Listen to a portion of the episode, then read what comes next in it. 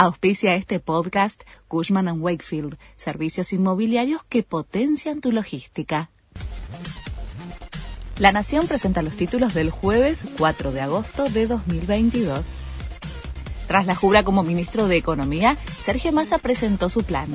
Anunció medidas que apuntan a fortalecer las reservas y disminuir el déficit fiscal adelantó que se fijará un tope a los subsidios por tarifas de luz y gas. Solo se les mantendrá a los que no excedan un umbral de consumo promedio. Dijo además que se frenará la emisión de pesos al limitar los pedidos al Banco Central para financiar al Tesoro.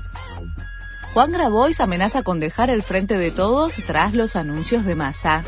La ausencia en la agenda del nuevo ministro de una medida de contención social parecida al salario básico universal es un hecho intolerable y podría detonar su salida del oficialismo. Se espera que Grabois anuncie su ruptura con el bloque de diputados del Frente de Todos en las próximas horas a través de un comunicado. La oposición le reclama precisiones a Massa.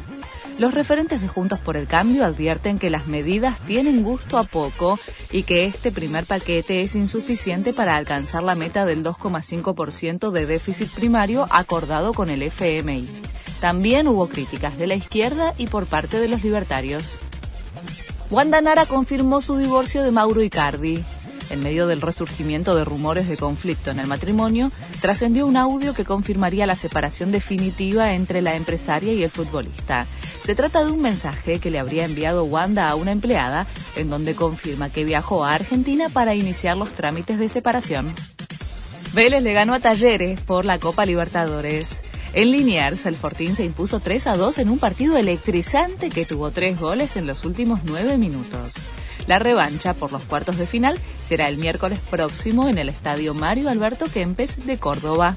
Este fue el resumen de Noticias de la Nación.